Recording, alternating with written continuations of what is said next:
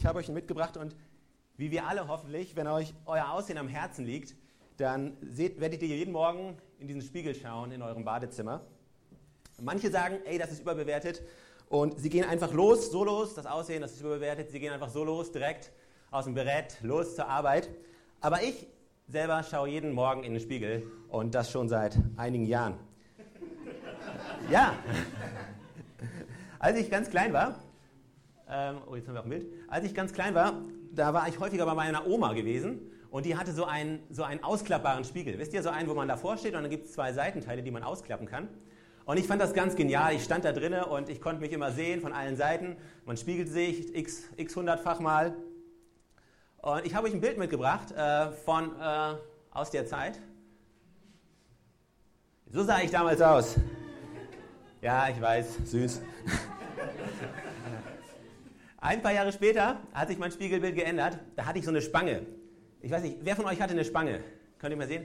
Ja, ein paar Leidensgenossen. Also das Ganze ist nicht so einfach, man sieht nicht so toll aus und ich hatte immer Angst, dass ich so eine Spange kriege, die ich auch tagsüber tragen muss, so ein Ding, was man außen hat rummert. Kennt ihr das?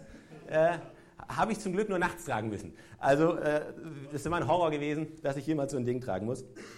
Äh, später hat sich mein Spiegelbild wieder verändert. Ich habe meine Frau kennengelernt und als die gesehen hatte, was ich so für Klamotten trage, so für Unterhemden, hat sie gesagt, du, das müssen wir ändern, die kommen alle weg. Das ist ja voriges Jahrhundert. Und meine Frau, das Vorbereitungsteam, viele Leute haben viel Zeit in mich investiert in den Jahren und wir machen immer noch regelmäßig so Vorher-Nachher-Shows. Nein, Scherz beiseite. Wir alle, wenn wir morgens in den Bad kommen, wenn ich morgens ins Bad gehe und mich im Spiegel betrachte, egal was für ein Tag vor mich liegt, ich gehe ins Bad, ich betrachte mich im Spiegel. Es ist vielleicht ein anstrengender Tag, ein Tag, wo ich Herausforderungen habe, wo ich nicht weiß, hey, bekomme ich das irgendwie klar und vielleicht habe ich ein schwieriges Gespräch oder vielleicht ein Tag an der Uni, wo Prüfungen anstehen, wo ihr sagt, oh Mensch, hoffentlich schaffe ich das. Vielleicht ist es aber auch ein genialer Tag. Äh, Start in den Urlaub, es wird in den Urlaub geflogen und ihr freut euch riesig. Oder es ist ein ganz normaler Arbeitstag, so ein ganz normaler Tag. Oder vielleicht ist es ein Sonntag. Ich liebe es, Sonntagmorgen aufzustehen. Mein Spiegelbild ist immer noch nicht so ganz frisch, wenn ich, auf, äh, wenn ich im Bad vor dem Spiegel stehe, aber auf dem Weg zur Church irgendwann kommt äh, Und wir alle stehen vor diesem Spiegel, jeden Morgen. Und die Frage ist, was siehst du in diesem Spiegel? Und ich meine nicht, wie gut sitzt deine Frisur. Ja? Obwohl eine gut sitzende Frisur, die Kraft einer gut sitzenden Frisur, die wird total unterschätzt. Nein, ich meine, was siehst du, wenn du dich siehst? Was für eine Person siehst du? Ja, manche von uns können nicht lange in den Spiegel gucken, weil sie sich für sich selber schämen oder sich unsicher sind. Was siehst du, wenn du in deinen Spiegel schaust? Und ich möchte heute zusammen mit euch über Identität sprechen, über deine Identität und über meine Identität. Und wenn ich mir anschaue, was ich für Herausforderungen habe und wenn Dinge schwer werden in meinem Leben, Dinge, die ich eigentlich loswerden will, dann hat es meistens etwas mit meiner Identität zu tun. Und wenn ich mit Leuten spreche, mich mit Leuten treffe und sehe, was deren Herausforderungen gerade sind in ihrem Leben, dann ist es meistens zurückzuführen auf das Verständnis, das sie über ihre Identität haben und das, was passiert, wenn sie sich selbst im Spiegel anschauen und wen sie glauben, wen sie da betrachten, wen sie da sehen. Ich glaube, du musst den Gain etwas runterdrehen, Jan. Oben. Okay, wir wollen heute über Identität sprechen und der Plan ist, dass wir uns anschauen, was für eine Kraft hat Identität. Und dann werden wir uns anschauen, woher bekomme ich Identität und worin sollte meine Identität verankert sein und was ist ein Anker, der wirklich hält. Ich bete noch und dann schauen wir in die Bibel und machen uns auf die Reise. Ist das gut?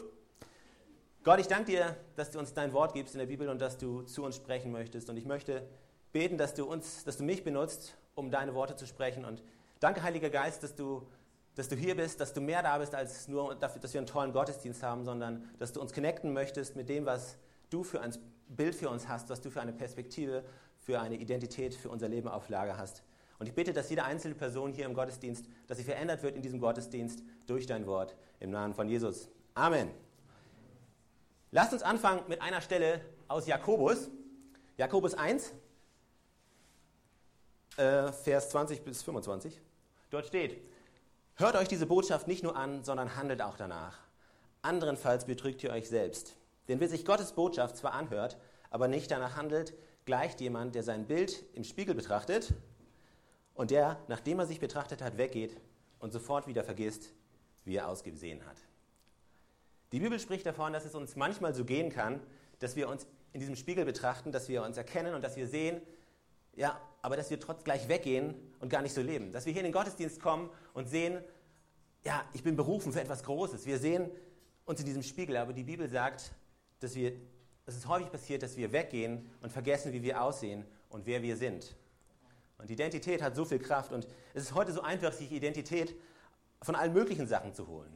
Du gehst nämlich weg von diesem Spiegel, wo Gott dir zeigt, wer du wirklich bist und zack werden dir jede Menge anderer Möglichkeiten angeboten, deine Identität zu verankern.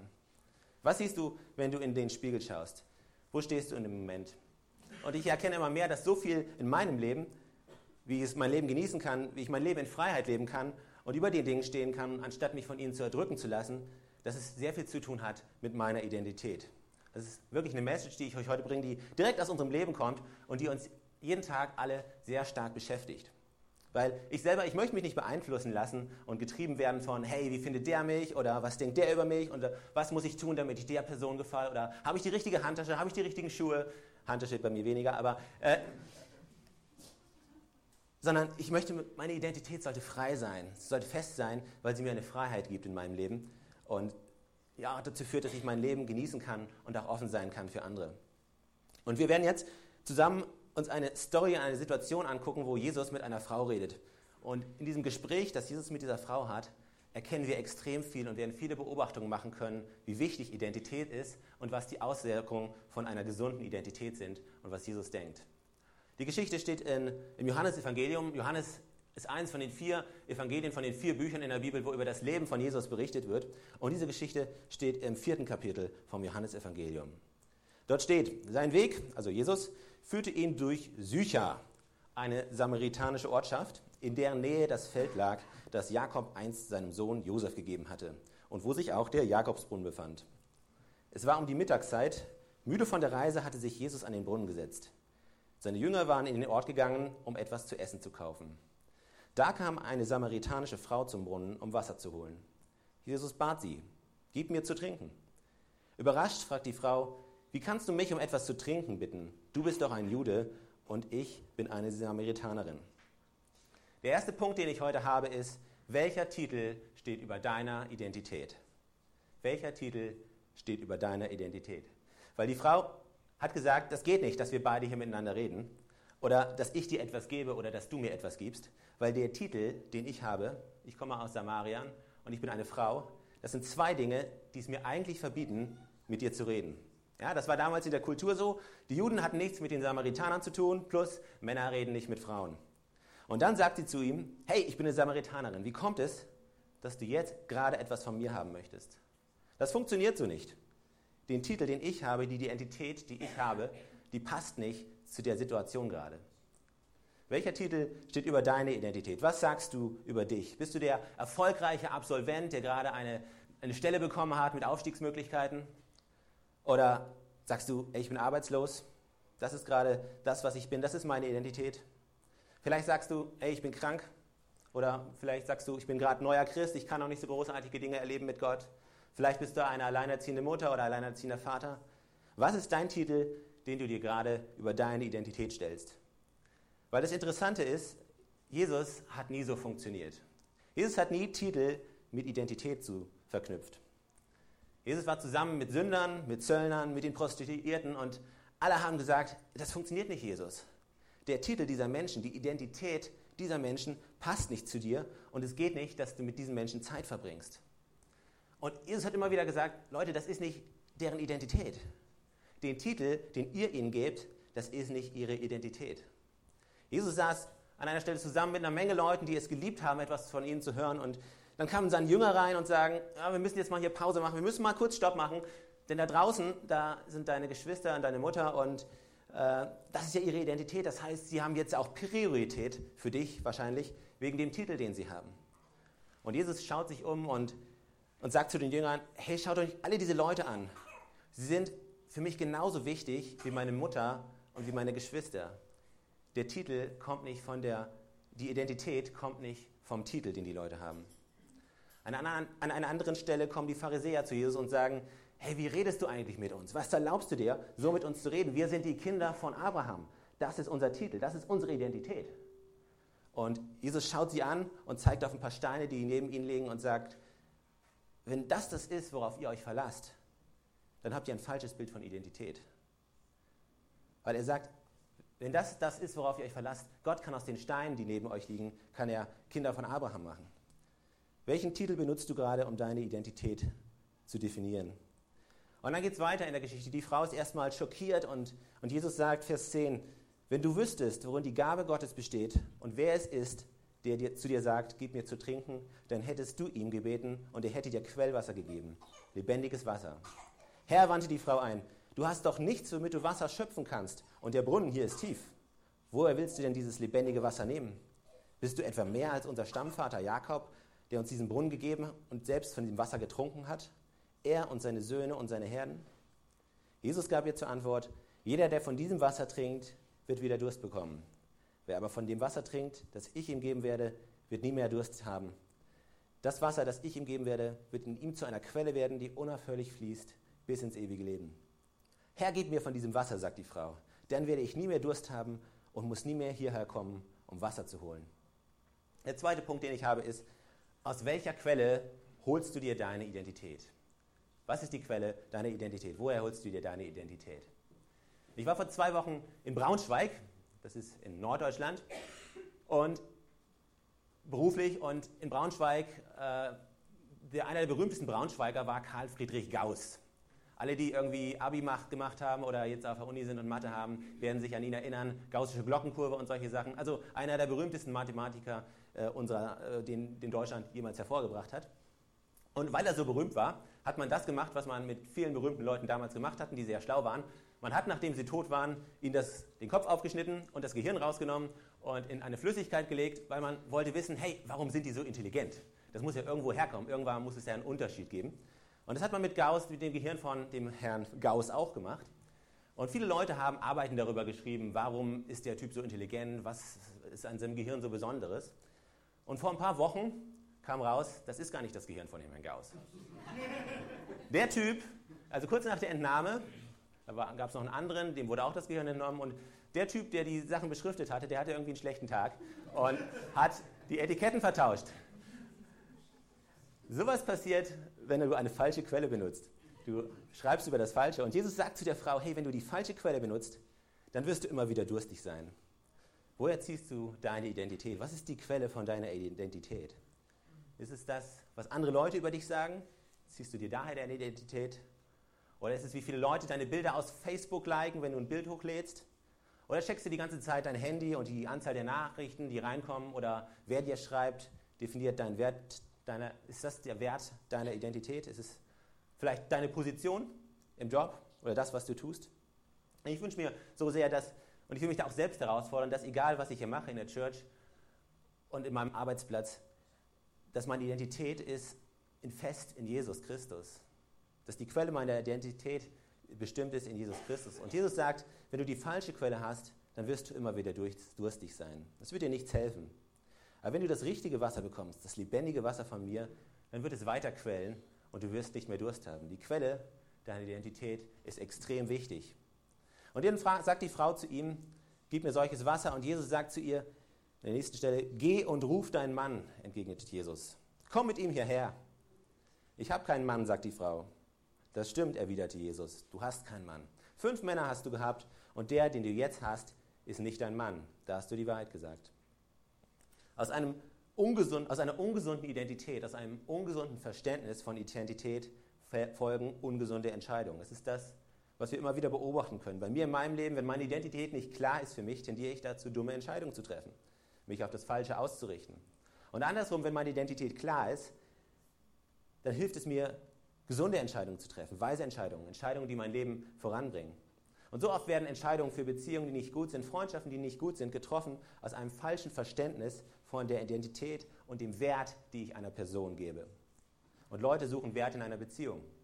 Aber aus einer ungesunden Identität, aus einem ungesunden Verständnis der Identität folgen ungesunde Entscheidungen. Und das Gegenteil ist aber auch genauso wahr. Aus einem gesunden Verständnis von Identität folgen gesunde Entscheidungen. Eine Frage noch zu der zu der Stelle, die wir eben gelesen hatten. Warum war die Frau am Mittag am Brunnen? Habt ihr euch die mal gestellt? Zwar, sie war da, weil sie niemandem begegnen wollte. Wenn deine Identität nicht in Jesus fest ist, dann fängst du an, dich zu verstecken. Du fängst an, anderen Leuten Dinge vorzuspielen. Aber Gott hat so viel mehr für dich. Gott hat ein Leben in Freiheit und Gott möchte, dass du frei durch dieses Leben gehen kannst und dass du eine neue Freude hast. Und deshalb glaube ich, ist diese Message so kraftvoll, wenn wir diese Woche mit unseren Freunden und darüber reden, wenn wir uns in diese Bibelstellen rein vertiefen und anfangen, unsere Identität neu zu verstehen, dann werden wir an unserem Arbeitsplatz Leute sein, wo andere Leute zum ersten Mal jemanden erkennen oder sehen, der nicht darauf aus ist, Anerkennung von jedem zu, zu bekommen oder der nicht von jedem Lob braucht.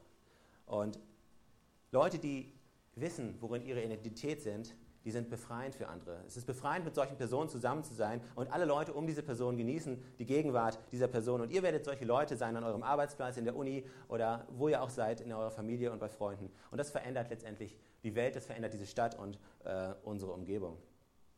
Und dann sagt die Frau zu ihm in der Stelle, wir lesen weiter, Herr, ich sehe, dass du ein Prophet bist, sagt die Frau. Unsere Vorfahren haben Gott auf diesem Berg hier angebetet. Ihr Juden dagegen sagt, der richtige Ort, um Gott anzubeten, sei Jerusalem. Jesus erwiderte, Glaube mir, Frau, es kommt eine Zeit, wo ihr den Vater weder auf diesem Berg noch in Jerusalem anbeten werdet.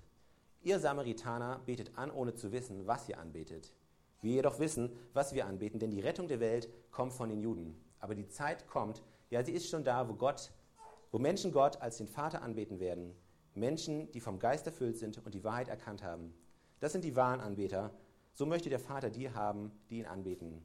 Gott ist Geist und die ihn anbeten wollen, müssen ihn im Geist und in der Wahrheit anbeten. Wo finden wir unsere Identität? Das ist die Frage, die die Frau hat.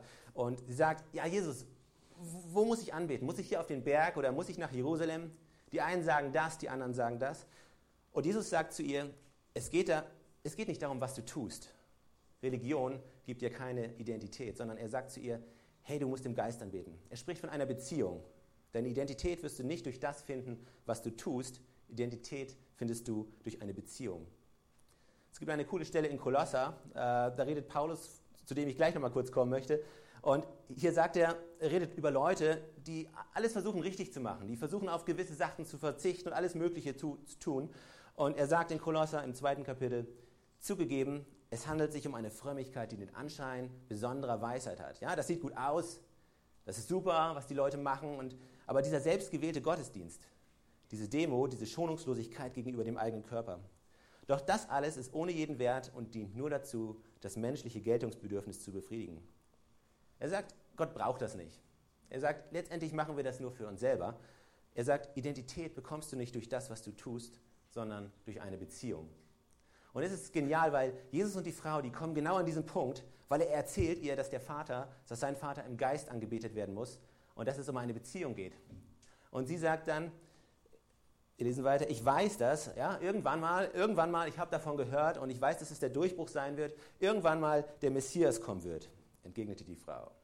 Und wenn er kommt, dann wird er uns alle diese Dinge erklären. Irgendwann mal, auf diesen Moment warte ich, dann wird uns der Messias zeigen, was es wirklich bedeutet, wenn er kommt, in Beziehung zu treten mit Gott. Und das muss jetzt ein Moment gewesen sein, an dem ich so gern dabei gewesen wäre, weil die Frau erzählt davon und Sie fängt an zu träumen, ihr Gesicht fängt an zu strahlen, ihre Augen fangen an zu leuchten. Und jetzt steht Jesus vor ihr und dann sagt Jesus zu ihr, du sprichst mit ihm, ich bin es. Eine andere Übersetzung sagt, du brauchst nicht länger zu suchen oder länger zu warten, ich bin es. Der Messias, von dem die Frau angefangen hat zu träumen. Und jetzt steht Jesus vor ihr und sagt, du brauchst nicht länger zu suchen oder länger zu warten. Du kannst jetzt hier den Messias erleben. Und ich möchte dir etwas geben, worauf du so lange gewartet hast. Echtes Wasser, echtes Leben, halt Freiheit. Und das liebe ich an unserem Gott. Das ist nicht kompliziert. Jesus gibt dir keine Liste und sagt, klär erstmal die Sachen. Geh das, mach, geh dorthin, tu das, tu jenes und dann bekommst du, was du eigentlich suchst. Sondern er sagt zu ihr, ich bin es, alles, was du brauchst. Ich bin nicht gekommen, um dein Leben kompliziert zu machen. Ich bin nicht gekommen, um dich zu verurteilen, sondern ich bin gekommen, um dir Leben zu geben, um dir lebendiges Wasser zu geben. Du brauchst nicht länger zu suchen oder länger zu warten. Hier bin ich. Die Jünger fragen Jesus an einer anderen Stelle und sagen, äh, Jesus sagt zu ihnen, ich werde bald gehen und im Johannesevangelium, da steht den Weg, dorthin, der dorthin führt, wo ich hingehe, den kennt ihr ja, sagt Jesus.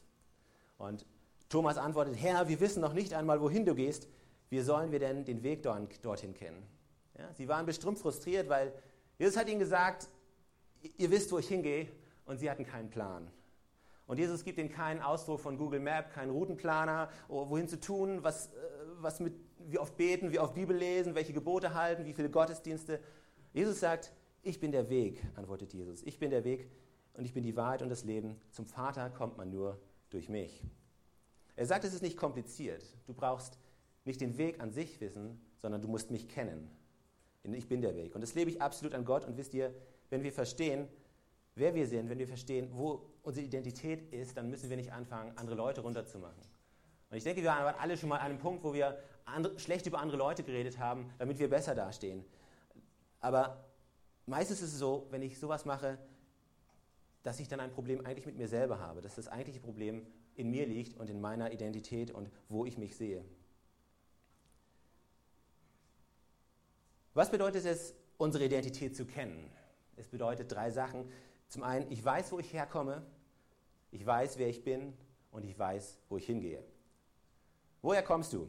Du kommst aus einer ganzen, aus einer kompletten Beziehung. Du wurdest geschaffen von Gott für eine Beziehung. Du wurdest geschaffen von Gott für eine Freundschaft zu ihm.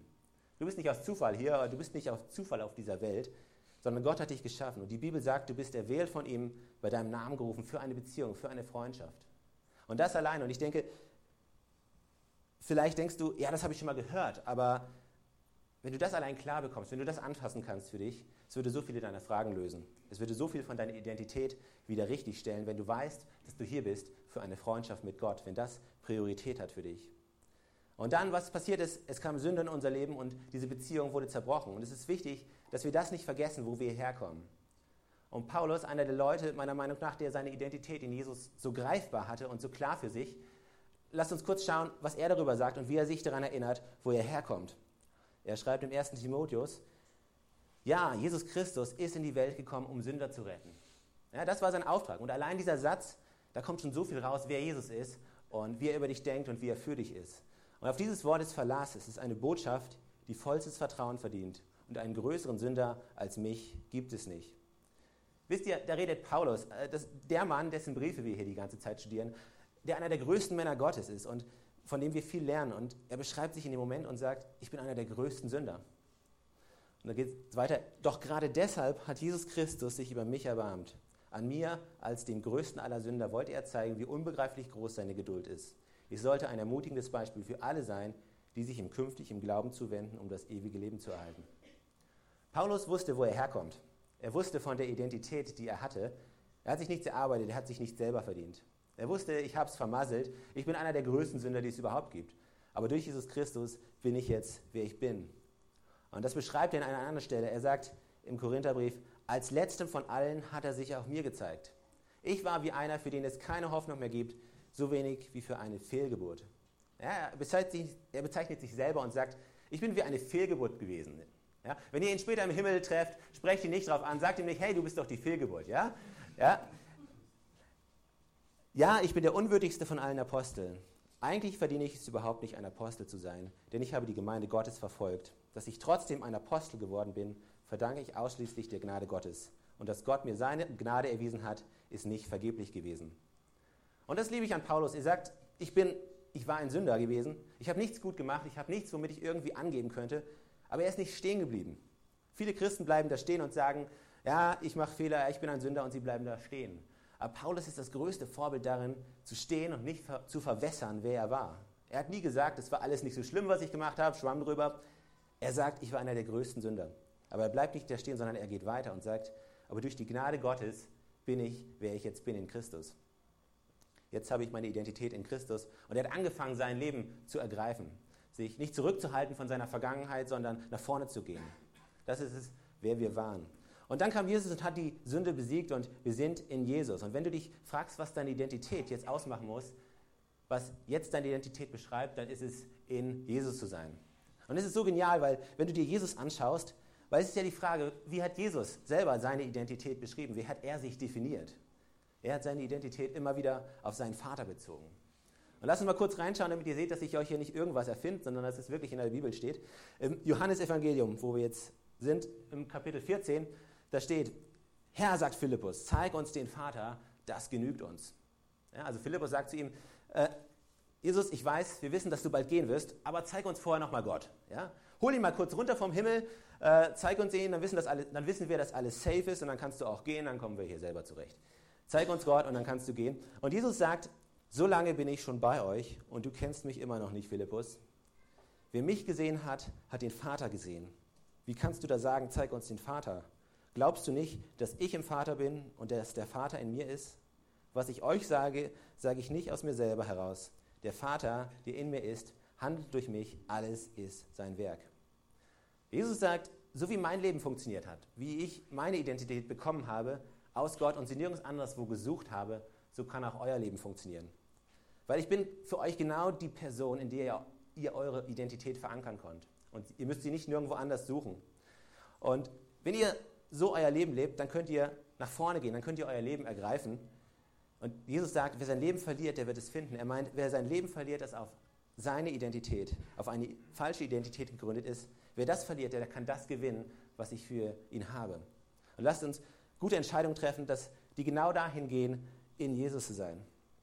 Und das Letzte, wir sind gerettet, geschaffen für eine Beziehung. Sünder, die gerettet sind, jetzt in Jesus. Und wo gehen wir hin? Wir haben einen Auftrag. Ja? Diese Gemeinde Leistung Church hat einen Auftrag, die Mission Gottes, in der wir stehen. Die Bibel sagt, wir sind gerettet und berufen. Es ist nicht so, dass wir hier stehen bleiben.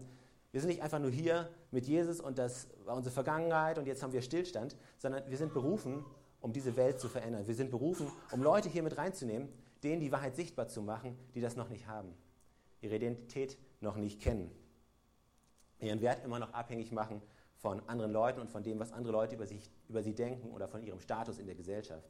Wir sind da, um Leuten zu zeigen, wer sie wirklich sind. Und gleichzeitig sind wir auf einer Reise. Wir wissen, wo wir herkommen. Wir wissen, wer wir sind und wir wissen, wo wir hingehen. Und die Band kann schon mal kommen. Und im Hebräer 11, eine Stelle, letzte Stelle für heute, möchte ich euch kurz noch mal mit euch reingucken. Johannes hatte sie letzte Woche auch gehabt. Da wird beschrieben von diesen Männern und Frauen Gottes, von denen erzählt wird. Und da steht, Sie alle, von denen wir jetzt gesprochen haben, haben Gott bis zu ihrem Tod vertraut, obwohl das, was er ihnen zugesagt hatte, dann noch nicht eingetroffen war. Sie erblickten es nur aus der Ferne, aber sie sahen der Erfüllung voller Freude entgegen, denn sie waren auf dieser Erde nur Gäste und Fremde und sprachen das auch offen aus. Wenn sich aber jemand als Fremder und als Gast bezeichnet, gibt er damit zu verstehen, dass er nach einer Heimat Ausschau hält. Hätten unsere Vorväter dabei an das Land gedacht, aus dem sie gekommen wären, so hätten sie ja genügend Zeit gehabt, um dorthin zurückzukehren. Nein, sie sehnten sich nach etwas Besserem, nach einer Heimat im Himmel. Da schämt sich Gott auch nicht, ihr Gott genannt zu werden. Schließlich hat er im Himmel tatsächlich eine Stadt für sie erbaut. Das ist es, wo wir hingehen. Und du fragst dich vielleicht, was hat das mit meinem Jetzt und mit meinem Hier zu tun? Wenn du weißt, wo du hingehörst, wenn du weißt, wo du hingehen wirst, das wird so viel deiner Fragen klären von jetzt. Das wird dir so viel helfen, in deinem Alltag stark zu sein, wenn Dinge nicht so laufen, wie du sie erwartet hast, wenn du enttäuscht wirst. Aber wenn du weißt, dass deine Heimat im Himmel ist, dass Gott etwas Größeres für dich vorhat. Weil wenn wir das ergreifen, diese Message, diese Identität, dann werden wir jeden Morgen in den Spiegel schauen und wir werden nicht einfach vergessen, wer wir sind, sondern wir werden in den Spiegel schauen und werden uns daran erinnern, dass wir erwählt sind von Gott. Wir werden erkennen, dass wir Sünder waren, aber gerettet sind durch Gnade, dass wir im Auftrag Gottes stehen. Wir werden erkennen, dass Gott unser Licht ist, unser Heil und dass wir uns vor nichts und niemandem zu fürchten brauchen. Wir werden in den Spiegel schauen, wir werden wissen, was unser Wert ist. Wir werden uns nicht nach Anerkennung ausstrecken, die überall suchen, sondern wir werden wissen, was unser Wert ist. Seine Identität zu kennen heißt, ich weiß, wo ich herkomme, ich weiß, wer ich bin und ich weiß, wo ich hingehe. Und vielleicht denkst du dir, okay, diese ganze Sache mit Jesus, die habe ich schon mal gehört und jetzt höre ich sie wieder und ich habe da viele Fragen. Leute, wir möchten euch hier nicht alleine rausgehen lassen. Wir möchten euch nicht mit den Fragen alleine lassen, Fragt mich, fragt Johannes, fragt Leute vom Team. Wir möchten mit euch sprechen. Wir möchten, dass ihr einen Weg findet, diese Identität für euch klar zu bekommen und zu sehen, was Gott für euch auf Lager hat. Sprecht uns an, wir sind für euch da.